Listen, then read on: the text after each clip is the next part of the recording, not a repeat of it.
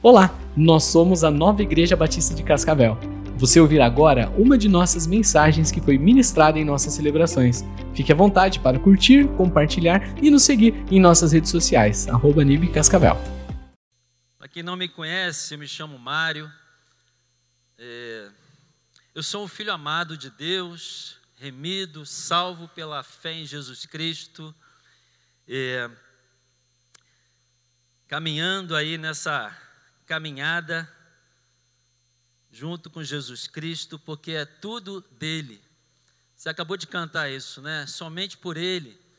Você pode estar atravessando um problema, uma situação difícil, pode estar atravessando um, um caos na tua vida, uma enfermidade, como o Edinho acabou de orar aqui. Nós cremos que Deus pode curar completamente a, a tua enfermidade, o que você está atravessando. Nós cremos que Deus pode restaurar completamente tudo o que você está atravessando o problema, a situação, porque é tudo por Ele. Não há nome maior do que o nome de Jesus. O nome de Jesus está acima dos governos. O nome de Jesus está acima das crises. O céu não está em crise. Você sabia disso? E Deus pode se manifestar na tua vida de forma tremenda, de forma poderosa porque a palavra é, de Deus ela é verdadeira, ela é eficaz, ela é poderosa, ela traz para nós a restauração necessária, ela traz para nós é, o que precisa ser corrigido. Lá em Hebreus diz que a palavra de Deus ela é viva, ela é eficaz, ela é mais cortante do que uma espada de dois gumes. Ela corta para lá e para cá, ela faz todo o trabalho necessário ela faz tudo o que precisa ser feito. Então, a graça de Deus está disponível para você. A graça de Deus é algo que nós não merecemos, é um presente. Se você veio aqui hoje, você veio à procura de algo na tua vida, eu quero dizer, esse é o lugar. Esse é o lugar onde a graça de Deus se manifesta. É onde o corpo de Cristo se reúne, que nós que somos nós aqui, né? E daqui a pouco tem mais uma parte do corpo que se reúne aqui também, de tarde também tem, é onde a graça de Deus se manifesta. E quando a gente entende isso, a gente segue na graça do Pai. Na graça do Pai. E eu quero te convidar para abrir o teu coração nessa manhã, porque Deus tem algo especial para falar. Deus falou muito ao meu coração, através dessa palavra que eu vou ministrar aí para vocês, porque eu preciso ouvir essa palavra. E quando a gente prega, quando a gente prepara uma palavra para trazer uma mensagem, a gente precisa primeiro absorver ela, precisa estar com ela no coração e, à medida que eu fui, fui lendo textos, os textos bíblicos aqui, fui preparando esse, esse conteúdo, é, Deus também falou no meu coração, porque eu preciso ouvir o que está aqui, eu preciso receber também. Queria que você abrisse aí em Efésios capítulo 4, vamos ler aí os versículos 13 a 15. Agora já pode passar aí se puder. Isso. Esse texto que também está na tela aí. Então está dizendo aí, Efésios 4, capítulos 13 a 15. Até que todos alcancemos a unidade da fé e do conhecimento do Filho de Deus e cheguemos à maturidade, atingindo a medida da plenitude de Cristo. Antes desse, é, que Paulo está referindo aí nesse, nesse texto, ele fala antes sobre os dons de governo, que é o dom do apóstolo, do pastor, do mestre, é, do evangelista, do profeta. Ele fala sobre isso e ele fala que o Senhor distribui esses dons para que todos então alcancemos essa unidade da fé, a maturidade, a medida da plenitude de Cristo. E aí segue dizendo: o propósito é que não sejamos mais como crianças, levados de um lado para outro pelas ondas, nem jogados para cá e para lá, por todo o vento de doutrina e pela astúcia e esperteza de homens que induzem ao erro. Antes, seguindo a verdade em amor, cresçamos em tudo naquele que é a cabeça, Cristo. Então a ênfase nesse texto é o crescimento. Você pode repetir comigo esse final? Antes, vamos lá. Seguindo a verdade em amor, cresçamos em tudo naquele que é a cabeça, Cristo. Então repete comigo: cresçamos em tudo. Amém. Vamos lá, seguir um pouquinho à frente aí, nesse texto ainda, capítulo 4 de Efésios. Aí vem versículos 22 a 32. Então começa aí no versículo 22. Paulo continua falando e dando um relato de vários comportamentos que ele diz que vem desse crescimento.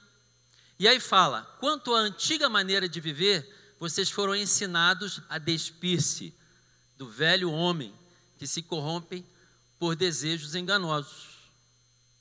Então nós somos ensinados aqui a, a tirar aquela roupa velha.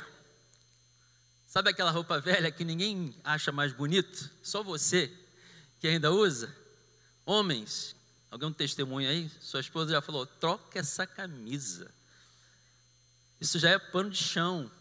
Então, vamos jogar essa roupa velha fora, gente. Despir-se do velho homem que se corrompe por desejos enganosos. O mundo está no engano. Essa geração está vivendo o um engano. Nós não podemos viver isso. E aí ele continua: a serem renovados no modo de pensar. A batalha está na mente. Você é vitorioso ou derrotado na sua mente. Por isso que Romanos capítulo 12, versículos 1 e 2, você lê lá: Transformai-vos pela renovação de quê?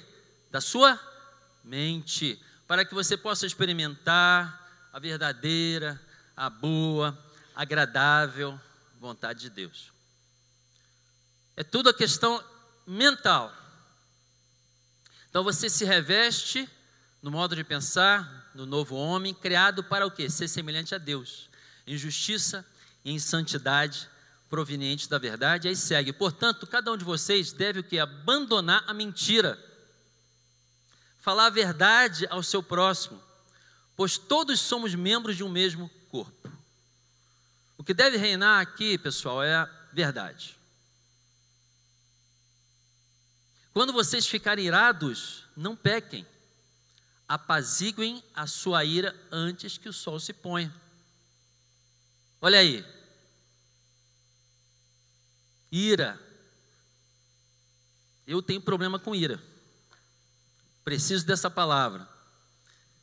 E não dei lugar ao diabo. A ira pode ser, pode ser uma porta para o diabo atuar em nossa vida. E aí segue: o que furtava, não furte mais. Olha a integridade aí. Antes trabalhe fazendo algo útil, de útil com as mãos para que tenha o que repartir com que estiver em necessidade. E aí segue falando da língua. Outra área difícil. Nenhuma palavra torpe, ou seja, nenhuma palavra indecente, nenhuma palavra que traga maldição, que não edifique. Porque a palavra tem poder. O que você fala, você determina uma condição. Você sabia disso? Provérbio diz: o poder da morte e da vida está na língua. E aquele que souber usá-la fará bom proveito dela. O poder da língua, de, de, do que você diz, nenhuma palavra torpe saia da boca de vocês, mas apenas o que for útil para edificar os outros, conforme a necessidade para que conceda graça aos que ouvem. E aí segue não entristeçam o Espírito Santo de Deus, com a qual vocês foram selados para o dia da redenção. Você sabia que você pode entristecer eu e você? Nós podemos entristecer o Espírito Santo? Você sabia que o Espírito Santo ele tem sentimentos, você vê aí. Ele pode ficar triste então não entristeçam o Espírito Santo com o qual vocês já foram selados. Livrem-se de toda amargura, de toda indignação, ira, gritaria, calúnia, bem como de toda maldade. Sejam bondosos e compassivos uns para com os outros, perdoando-se mutuamente, assim como Deus perdoou vocês em Cristo. Quando eu vejo essa lista, quando eu vejo esse relato, eu fico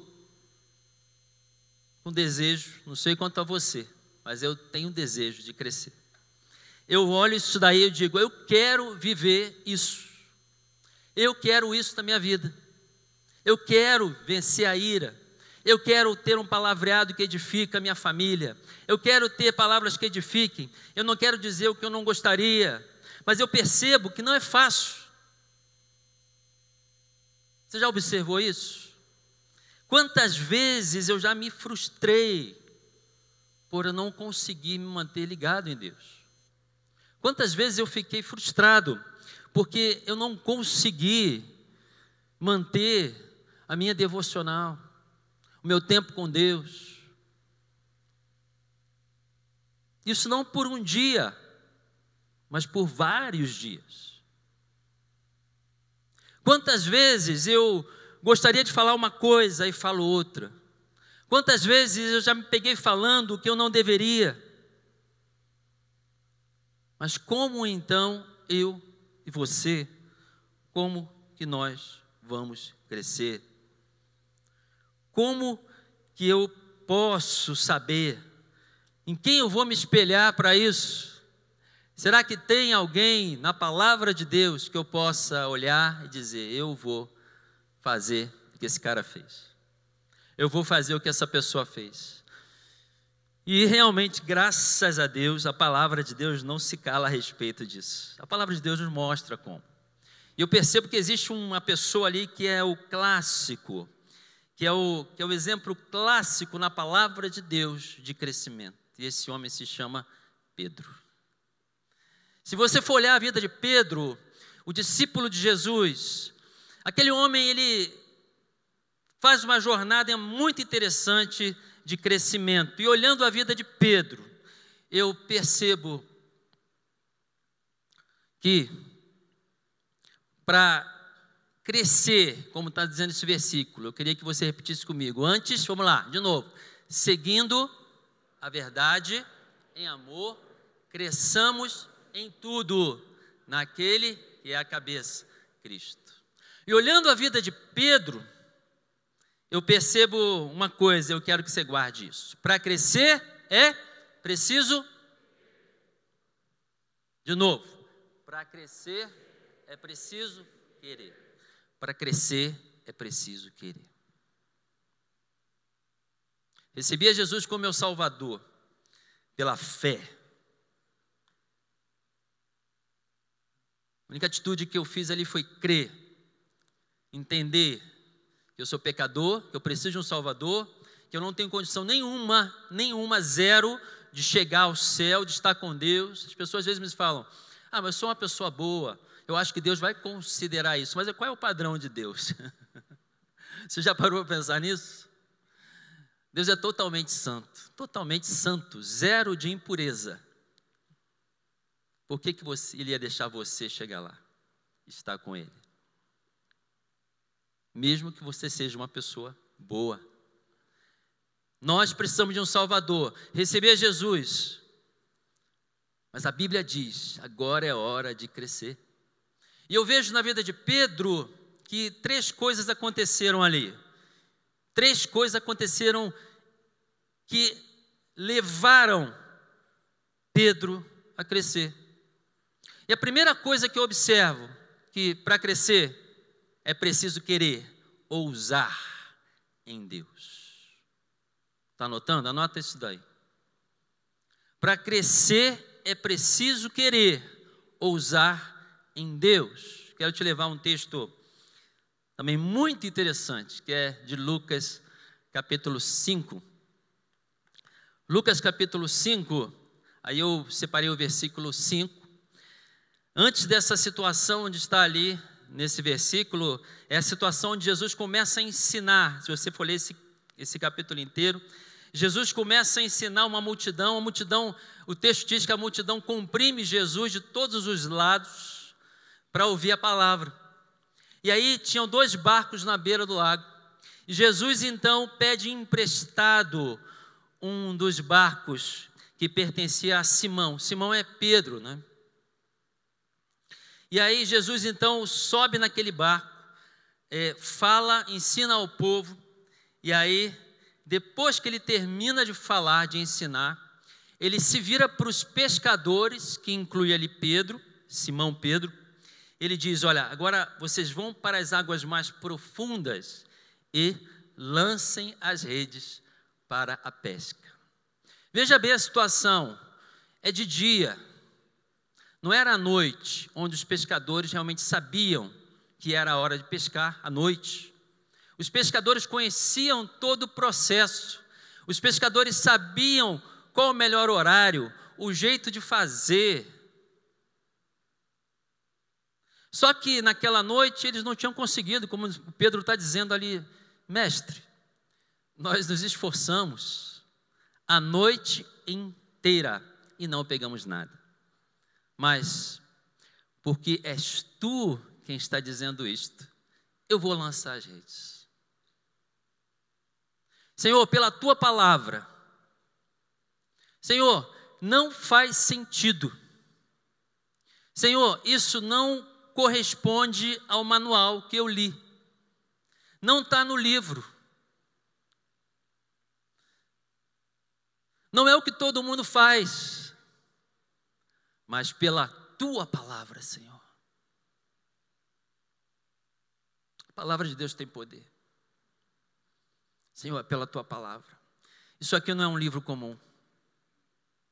Senhor, é pela tua palavra. É porque o Senhor está dizendo.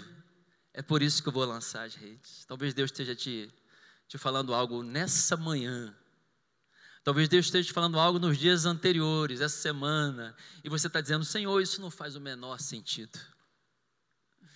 Mas eu quero te encorajar. Se você percebe que isso é de Deus, fala isso que Pedro falou: Senhor, é pela tua palavra, é pela tua palavra, é pela tua palavra, é pela tua palavra.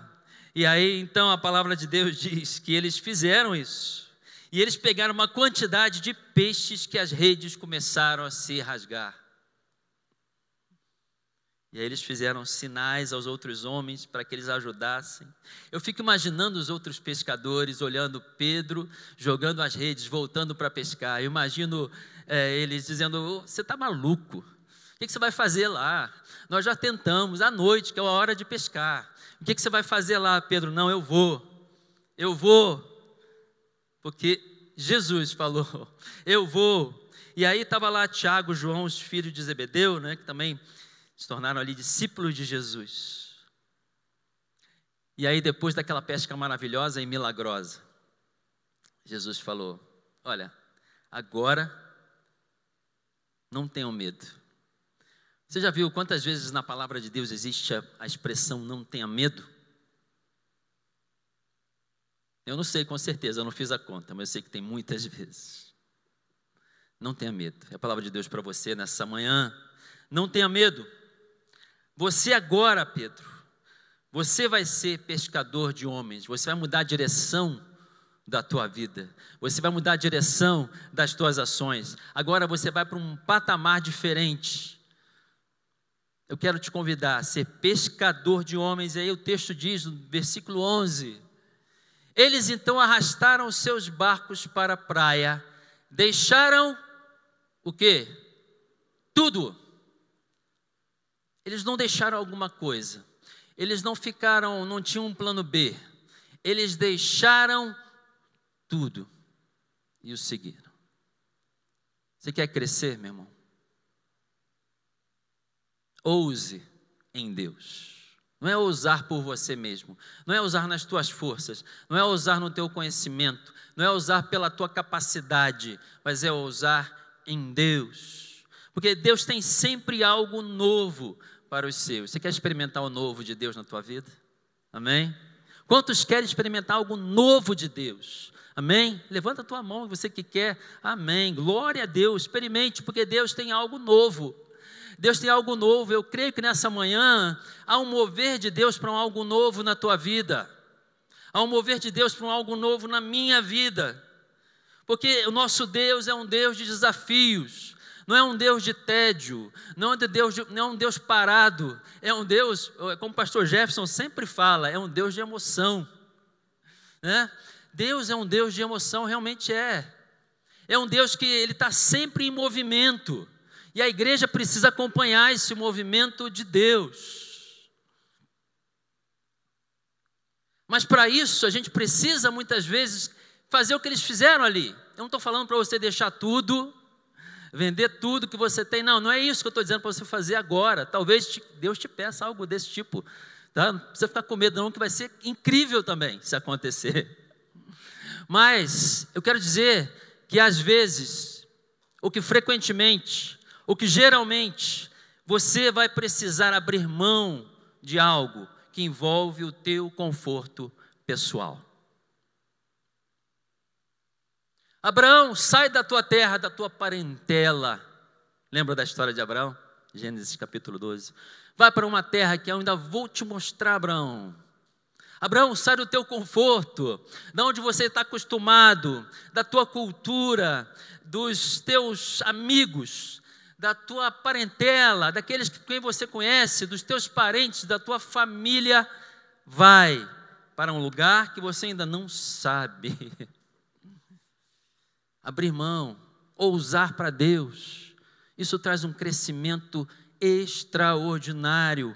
Então Pedro ele fez isso, ele experimentou isso. Correr riscos para Deus. Não estou falando aqui de riscos incalculados ou riscos desnecessários ou riscos da minha cabeça, mas correr riscos em Deus, para Deus, de acordo com a palavra de Deus. Nós precisamos correr riscos. O Jeff Bezos, o presidente, o criador da Amazon, ele falou uma vez o seguinte: o progresso ele exige riscos. Todo empreendedor sabe disso. Hã? A vida com Deus ela não é uma vida religiosa, não é uma vida de rituais. Eu fico triste quando eu ouço algumas pessoas, quando eu vejo algumas pessoas dizendo: Ah, eu, eu, eu vou na igreja no domingo e eu acho que eu estou bem com Deus e vou na igreja, eu faço lá o que eu tenho que fazer. Como a pessoa viesse, não digo aqui, né, mas às vezes em alguns lugares, vai lá bater um ponto. Ela bate o ponto, né? Ela coloca ali, deu a sua presença. Tá bom, Deus, já fiz a minha parte nesse domingo, nessa semana, e o resto é comigo. Não é isso. Deus quer a tua vida toda. Deus quer viver uma vida, quer te dar uma vida incrível quer te dar uma vida de emoções, uma vida onde a presença dele se manifesta, onde o poder dele é real, onde a palavra dele é viva, onde você abençoa e é abençoado. É isso que Deus quer na tua vida. Algo que vai mexer onde você está, na tua família, na tua casa, na tua escola, na tua faculdade, no teu trabalho, onde você estiver, Deus vai fazer milagres, onde você estiver se você absorver esse conceito de ousar por Deus. Eu tenho uma experiência que aconteceu, é uma experiência até relativamente simples, mas é, é uma experiência que me, me tocou muito na época que eu, que eu vivi isso. Eu já contei isso aqui algumas vezes, eu acho. Talvez você já tenha ouvido até. Teve uma época que eu estava morando fora do Brasil. É, não sei se vocês lembram, em 2006 houve um furacão um dos mais fortes que aconteceu, dos mais desastrosos que aconteceu na América do Norte, chamado Katrina, em 2006. Quantos se lembram desse, desse evento aí? Então, em 2006 eu estava morando nos Estados Unidos. E a igreja que eu participava, ela enviou grupos, uh, uh, vários grupos como viagem missionária, uma viagem missionária de vários grupos da igreja para a região afetada pelo furacão Katrina, que era a região sul dos Estados Unidos, Mississippi, eh, Nova Orleans também, New Orleans, aquela região, Nova Orleans, aquela região sul ali. E eu estava indo em direção ao Mississippi, mas eu precisava de dinheiro. Eu precisava levantar os recursos para poder ir, porque cada um que participava daquela missão tinha que levantar seus próprios recursos, passagem aérea, etc. E um determinado momento ali eu estava clamando a Deus: Senhor, eu preciso de 400 dólares para completar essa, esse dinheiro, eu não tenho esse dinheiro. E aí, pedindo a Deus, orando e crendo, estava eu uma vez no. Então, tínhamos um grupo de amigos lá, chamado Grupo Pequeno, acho que era pequeno grupo na época lá, e fomos lá para a reunião. Eu fui para a reunião do grupo pequeno, e nessa reunião, sabendo que eu iria para o, essa viagem, o líder do grupo então disse o seguinte: agora nós vamos levantar uma oferta para o Mário, é, para ajudar o Mário nessa viagem. E aí eles levantaram uma oferta. E aí eu agradeci, fiquei muito feliz, só que eles colocaram no envelope. Eu não abri aquele envelope até chegar em casa. Quando eu cheguei em casa, quanto estava naquele envelope? 400 dólares exatos 400 dólares. Eles não sabiam que eu precisava desse valor. Eles não sabiam. Eles sabiam que eu ia na viagem. Eu não comuniquei a ninguém. Era eu e Deus e a minha família. Queridos, Deus faz. Deus faz. Ouse, ouse em Deus. Nós estamos aqui hoje. Pessoas virão daqui a pouco Pessoas virão aqui à tarde com uma audiência como essa, ou até mais um pouco, porque um casal resolveu ousar. Amém?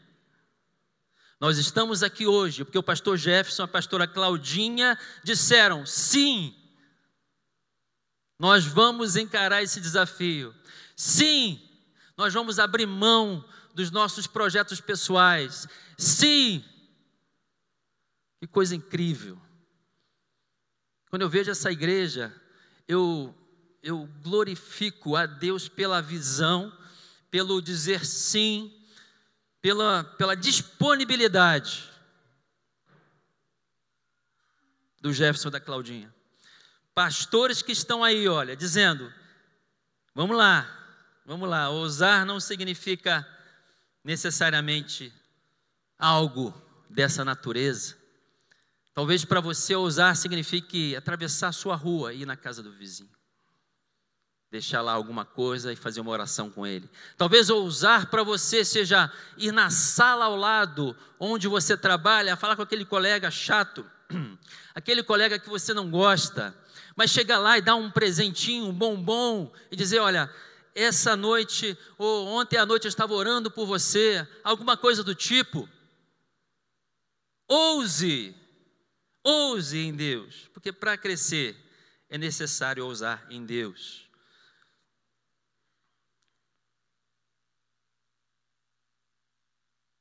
Existe um ministério aí que os jovens participam chamado, chamado Wake. Quem conhece esse ministério aí que está saindo da cidade?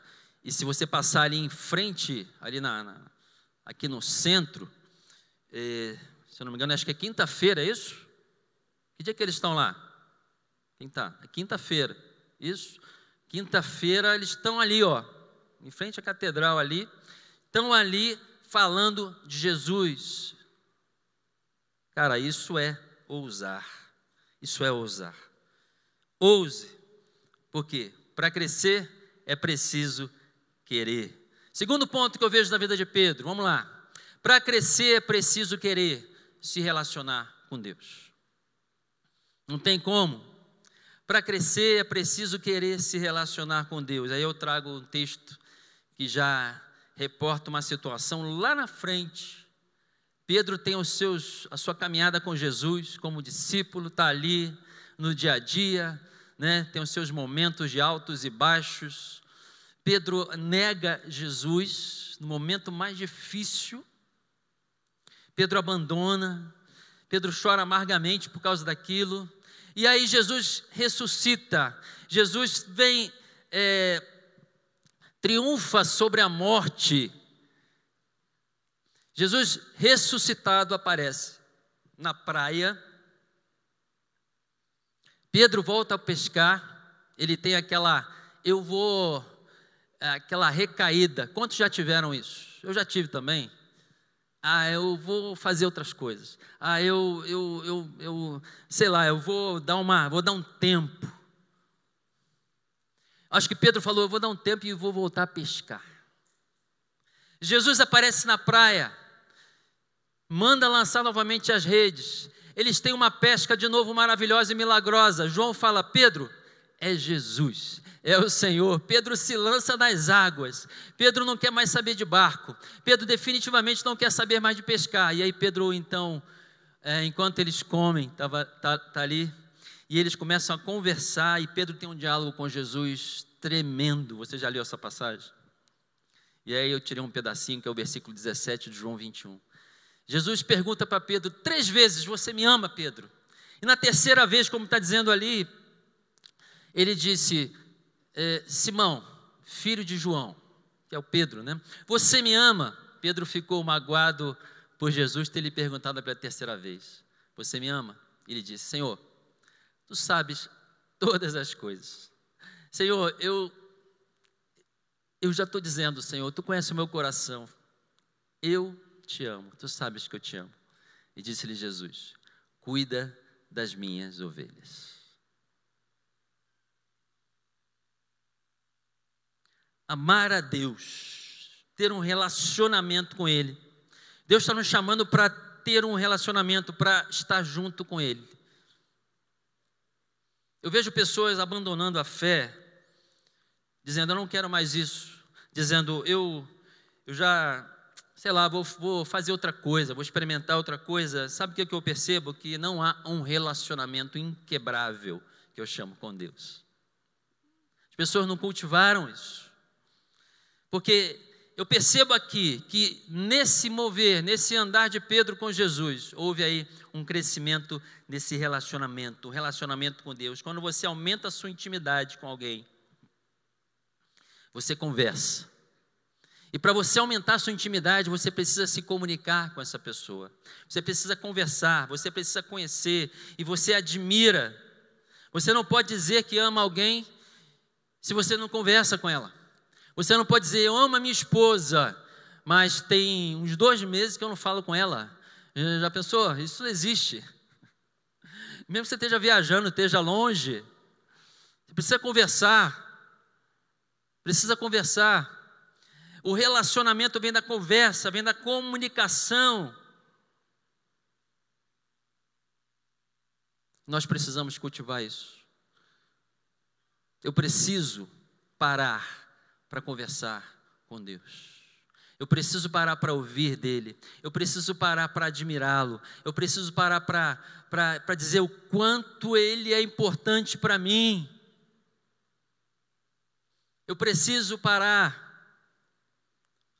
Tem aqui um, um trecho do livro Segredos da Vinha, é um livro muito interessante do Bruce Wilkinson. Ele traz um trecho dizendo exatamente sobre essa questão de parar para estar com Deus. Ele diz o seguinte: se lembre, quando você está lendo a palavra, quando está lendo a Bíblia, você leia com o sentimento que você vai encontrar com alguém. É, Leia e saboreie como se fosse um alimento, como se fosse um tesouro, como se fosse uma carta de amor de Deus para você. Deus fala para você através da palavra. Deus fala para você através da oração, daquele momento que você está ali. Deus fala para você quando você canta. Você sentiu a, a bênção de Deus hoje aqui cantando, a presença? Deus falou no teu coração, Deus falou muito aqui para mim. Olha, eu quero te convidar a mudar o teu repertório de música. Eu sei que talvez não sejam todos, mas alguns aqui. E eu sei que isso é uma direção de Deus. Olha lá o teu Spotify, olha lá o teu aplicativo, olha o que você tem, o que você está ouvindo de música. Por favor, em nome de Jesus, mude o seu repertório. Não são todos, mas alguns aqui precisam ouvir essa palavra. Coloque música de adoração. Coloque música que vai edificar a tua vida, que vai trazer um relacionamento com Deus, que vai aprimorar a tua vida com Deus. Tem músicas que marcaram minha vida e falam sobre isso. Tem uma música que, que, que diz assim: Quero conhecer-te cada dia mais, meu coração deseja sempre mais de ti. Alguém conhece essa música aí? Ninguém, só eu. Essa geração já, eu estou acima então, essa geração já, geração, o que, milênio não? Perto quero estar junto aos teus pés, pois prazer maior não há que me render e te adorar. Olha só, gente. Leva-me além. Vou cantar mais não para você continuar aqui. Então, gente, músicas que trazem a presença de Deus para a tua vida. Se houvesse um tesouro enterrado no seu quintal, o que, que você faria? Você ficaria tranquilo? Relacionamento com Deus é um tesouro que você precisa desenterrar, você precisa cavar. Oséias 3,5, essa, essa semana de madrugada, Deus me deu essa referência, eu não conhecia esse texto. De noite, eu acordei de manhã pensando, Oséias 3,5, olha o que diz esse texto. Você pode anotar aí. Não, não está aqui.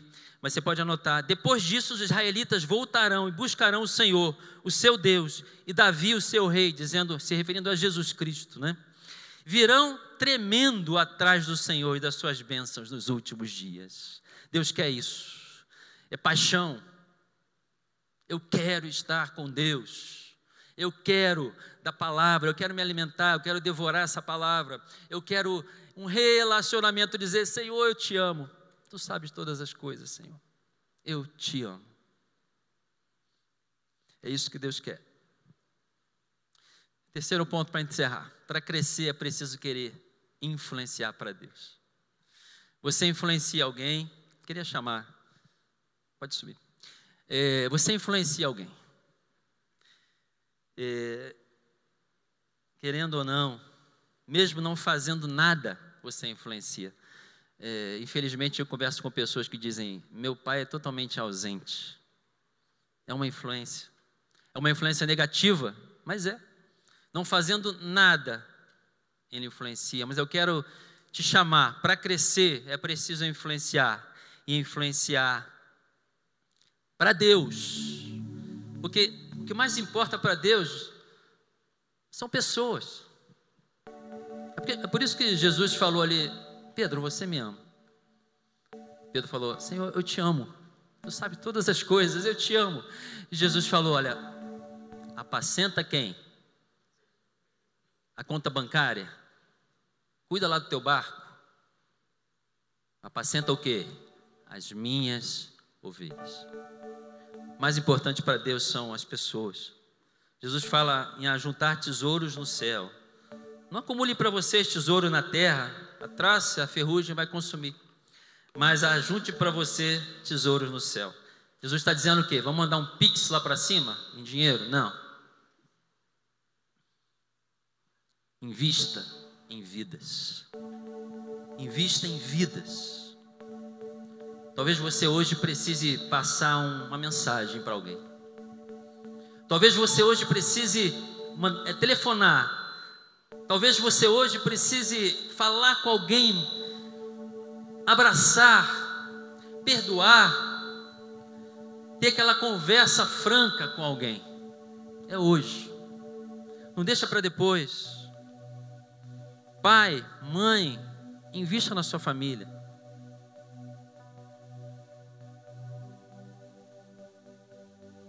Profissionais, sejam missionários onde vocês estiverem, influenciem para Deus, não percam essa oportunidade.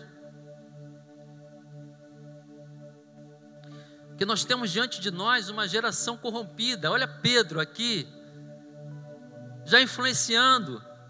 Pedro está em Atos ali, e aí Pedro fala no finalzinho, ele diz ali com muitas outras palavras, os advertia, Pedro, né? Insistia com eles, dizendo: Salvem-se dessa geração corrompida.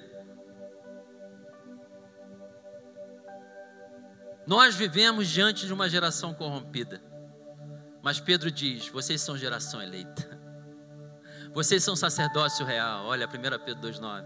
Vocês são nação santa. Vocês são povo exclusivo de Deus. Para quê? Para anunciar. Para anunciar. Para influenciar. Para impactar. Para anunciar as grandezas daquele que o chamou das trevas para a sua maravilhosa luz. Amém? Você pode ficar de pé.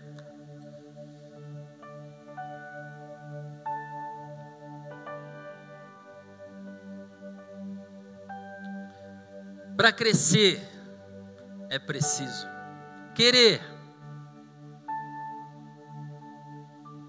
Amém? A gente vai cantar essa canção. Depois eu vou encerrar com uma oração.